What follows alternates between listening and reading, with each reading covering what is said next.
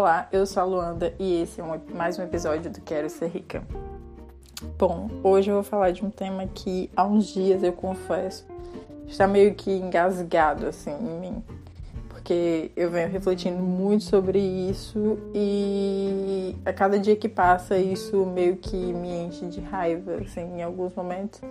E em outros eu fico mais tranquila, mas a grande maioria deles eu sempre fico indignada com esse assunto.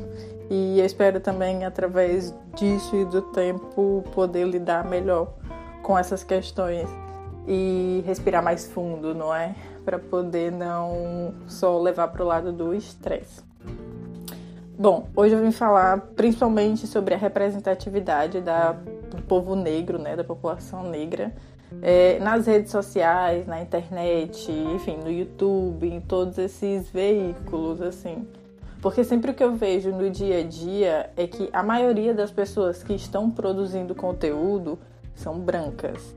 E assim, falando assim, parece a realidade, mas por que que nós temos essa visão? Acho que principalmente porque as pessoas negras, como sempre, enfim, através da, da história e do tempo e de tudo, são meio que apagadas das, das posições, assim, de visibilidade, sabe? E assim, é, não poderia ser diferente com a internet.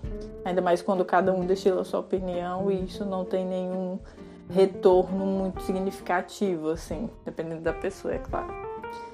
Então, o que se vê é que é, o público, o público espera muitas vezes que haja pessoas que os representem. Tipo, eu quero muito me ver em outra pessoa que eu sigo, que eu acompanho e que eu admiro. Porque querendo ou não, a gente tá na internet para buscar referências e ver alguém com as suas características, o seu pensamento é muito legal. E o que eu tenho reparado muito, e assim, não é que esses dias é, tem sido mais assim, mais forte, assim, tem estado pior no sentido da que não seja em mim, mas é que sempre, sempre, sempre, sempre que alguém me indica um perfil, alguém, algum influenciador novo, alguma coisa assim, sempre essa pessoa é branca. E sempre que eu vejo as pessoas, geralmente que eu sigo, indicando outras pessoas, essas pessoas são brancas. E aí, tipo, eu já faço meio que um joguinho, às vezes mental. Quando eu vejo um story assim que tem lá um perfil, quando eu clico, eu já vejo que a foto da pessoa é branca e eu já, tipo, isso tanto me entristece quanto me enraivece também. E o que eu tenho que o que eu tenho feito para para meio que ir contra essa onda é o oposto. É tipo, se eu quero ver blogueiras de moda na internet. Eu vou pesquisar, eu já fiz realmente isso, de ir lá, blogueiras de modas, blogueiras negras de moda na internet. E aí eu vejo perfis de meninas negras que são pessoas que eu me vejo, tipo, são os meus tons de pele, são os meus, sei lá, meus cabelos e tudo. E aí eu procuro assim, procuro essas pessoas com essas identidades, porque são pessoas que eu me identifico. Eu sei que, ai, ok, a gente não se identifica só com pessoas da mesma raça e tudo. Claro, isso realmente existe, mas por que não dar visibilidade para esse povo que é tão apagado ao longo da história? Tipo, não, não, tem é, sentido achar que um é melhor que o outro. Então, por que, que não equiparar os dois? Por que não fazer essa, essa equivalência no conteúdo que você consome? Então eu tenho tido muito, muito mais cuidado com isso, de seguir pessoas negras, de admirar pessoas negras, de procurar referências em pessoas negras. Porque tanto me representa como eu sei que a, a nossa raça é muito, muito carente desse tipo de visibilidade. E não só no sentido de influência ah, de moda, de maquiagem, coisas assim, mas nós temos toda uma carga por trás. Geralmente as pessoas negras, elas têm uma história muito bonita, muito boa. Isso eu não tô falando é, batendo na tecla de que ai, é, são coisas de, de superação e tal, assim, sabe? Não é nesse lado. Não quero me vitimizar, nem vitimizar ninguém. E eu odeio quando falam isso, porque sempre que uma pessoa negra conta a sua história, ela vai ter, vai ser levada para esse lado de que ela está se vitimizando. Mas por que isso acontece? Porque geralmente as pessoas brancas por ser branco em si, na sociedade, você já não tem uma pressão daqueles olhares olhando para você meio que tortos, assim. Você não entra num lugar e você é percebido diferente das outras pessoas. Isso não acontece com as pessoas brancas. Então, com as pessoas negras, elas sempre têm uma história mais carregada, querendo ou não. Então, não tem como você não falar disso, porque nós somos o. Nós somos, tipo, nós falamos e interpretamos a nossa história. Então tudo que a gente vai fazer ou falar tem um pouco disso e não dá para deixar isso de lado, porque são traços muito importantes, muito, muito importantes e que muitas vezes formaram quem nós somos hoje. Então não tem como deixar isso para trás.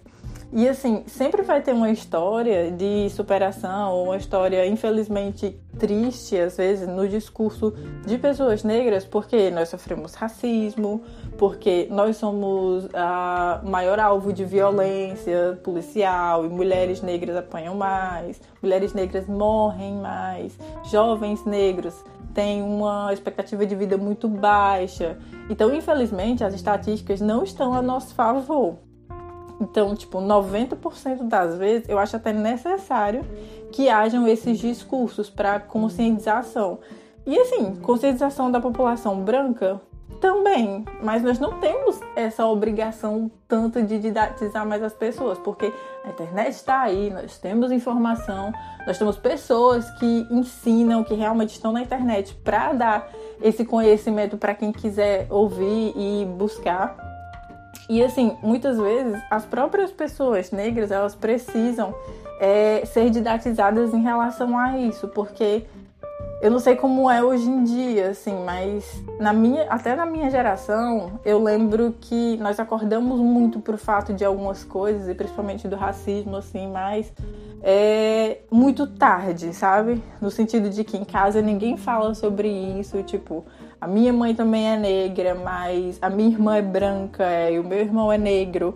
A minha avó materna é branca, o meu avô também era branco. E assim, isso eles tinham na cabeça deles e eu ouvi várias vezes de que eu não era negra, eu não era preta. Ai, você não é negra, você é morena. Aquele velho discurso. A minha mãe também tem um tom de pele muito parecido com o meu.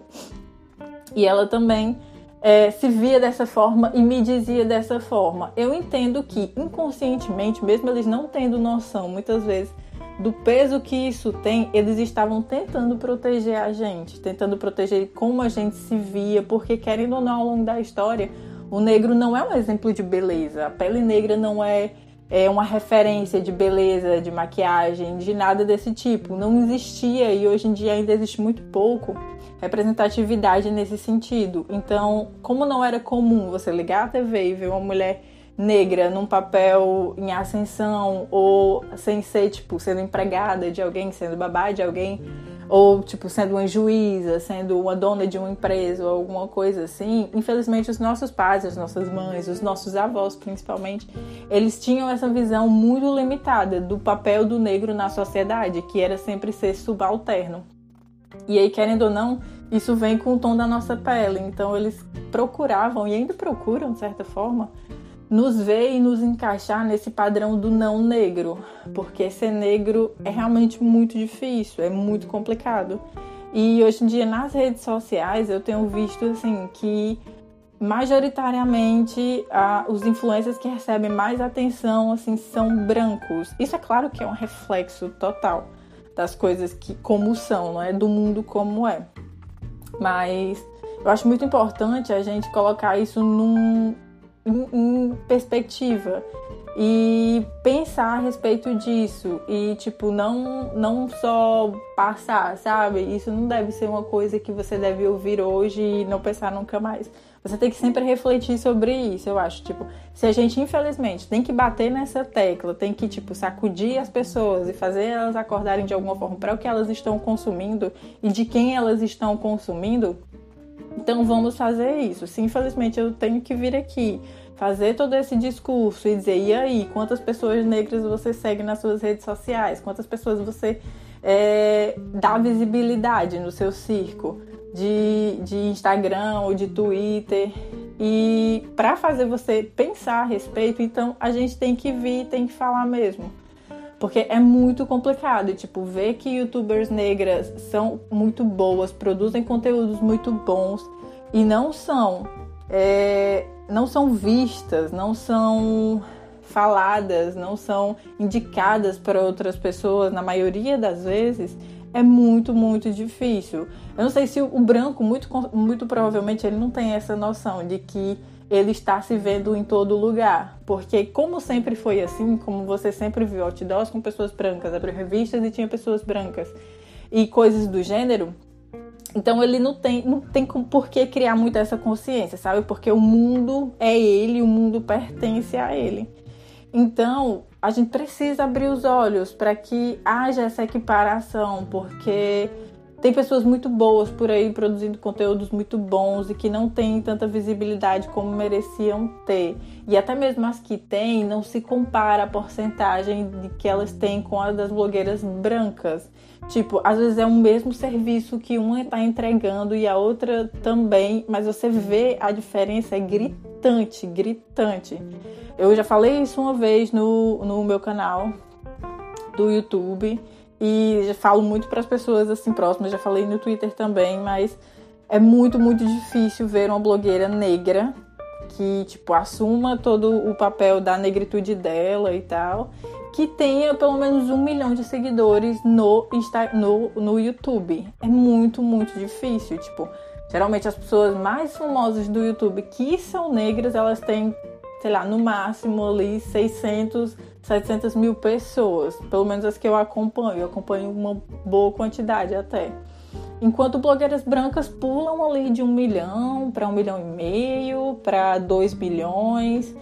E assim, é muito rápido o crescimento delas, enquanto as, as blogueiras negras precisam fazer e produzir aquela velha história do fazer duas vezes mais, produzir duas vezes mais, o conteúdo tem que ser duas vezes mais bem feito, porque a visibilidade é muito diferente, é muito difícil para quem tem a cor da pele escura. Isso eu tô falando de um lugar de privilégio realmente, de ter a pele mais clara, de ser uma negra de pele mais clara, de, tipo estar dentro de um padrão ainda assim. Mas a gente, mesmo eu, que tenho a pele mais clara, que vivo meio que dentro de um padrão, a gente ainda sente muita coisa, muita, muita coisa. Tipo, o mundo não para de nos ver diferente por causa disso. E assim, eu quero muito dar essa sacudida nas pessoas, principalmente à minha volta. Eu tento o máximo que eu posso abrir os olhos, tentar até mesmo né, não ser arrogante, por mais que às vezes eu tenho muita raiva esteja muito indignada com isso, eu tento muito ir na calma e dizer, ah, mas você conhece o trabalho de fulano? E ali apresentar uma blogueira negra, e ali apresentar uma maquiadora negra, um fotógrafo negro, alguém que tem um posicionamento político importante na internet. E coisas assim, porque a gente precisa mudar isso. Nós realmente precisamos mudar isso. E é isto. Eu espero que você que está ouvindo reflita a respeito disso e pense mesmo e analise, tipo, que isso não saia da sua cabeça. Que você pense todos os dias e sempre que você for seguir uma nova pessoa em quem você está seguindo. Será que você está dando visibilidade só a uma raça ou você está é, fazendo todos serem equiparados e equivalentes? É isso, esse foi o episódio de hoje. Espero que vocês tenham gostado. Quem ouviu, muito obrigada e até amanhã. Cheiro.